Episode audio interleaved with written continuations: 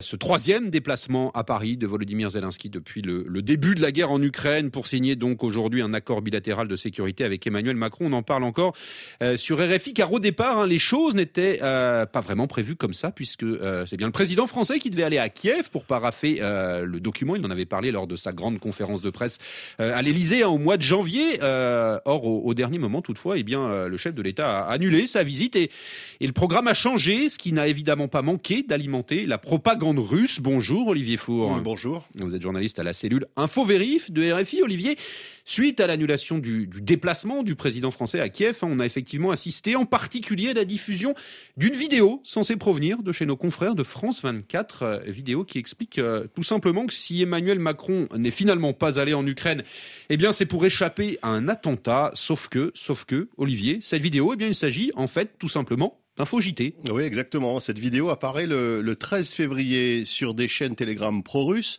Mais en fait, quelques jours avant, certains comptes affiliés à Moscou bruissaient déjà de spéculations sur l'annulation de la visite. Ils commençaient en fait à faire monter l'idée qu'Emmanuel Macron n'irait pas à Kiev car il risquait d'être la cible d'un assassinat.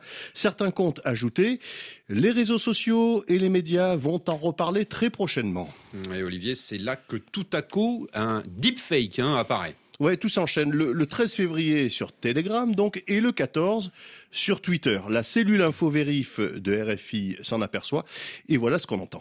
Le président français Emmanuel Macron a été contraint d'annuler sa visite en Ukraine à la suite d'une provocation meurtrière à son encontre. Selon une source proche du Conseil national du renseignement, voilà, sauf qu'en fait, euh, notre confrère euh, de France 24, euh, Julien Fanchuli, n'a jamais prononcé ces mots. C'est un deepfake, l'utilisation d'un outil d'intelligence artificielle permettant de truquer un discours en faisant dire à quelqu'un des mots qu'en fait il n'a jamais prononcés. Et Olivier, qu'est-ce qui vous a permis de vous apercevoir de cela? Alors il y a quand même quelques indices, même si ce faux journal est plutôt bien ficelé.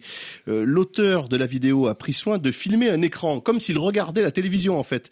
Ce qui explique aussi que la qualité d'écoute, la qualité sonore n'est pas très bonne, et ça permet de masquer une voix un peu synthétique, une intonation assez monotone. Mais le style, lui, ne colle pas du tout avec euh, l'écriture euh, journalistique, et si on y regarde de plus près, les lèvres du présentateur ne suivent pas toujours les mots prononcés. Ce qui, Olivier, n'empêche cependant pas la vidéo hein, en question de se, répondre, de se répandre et d'être amplifiée par la propagande russe. Oui, après les signaux annonciateurs sur les réseaux, on en a parlé, l'amorce, on va dire, avec euh, la vidéo, vient ensuite le temps de euh, l'exploitation à des fins de propagande. Dès le 14, les propos attribués aux journalistes de France 24 sont repris sur des comptes V-Contact, l'équivalent de Facebook euh, en Russie, ou encore sur le compte Twitter euh, attribué à l'ancien Premier ministre russe Dmitri Medvedev qui les commente abondamment. Et puis on retrouve la vidéo sur le fameux site pravda.fr, pas vraiment un inconnu ce compte, puisqu'il a été épinglé en début de semaine par l'organisme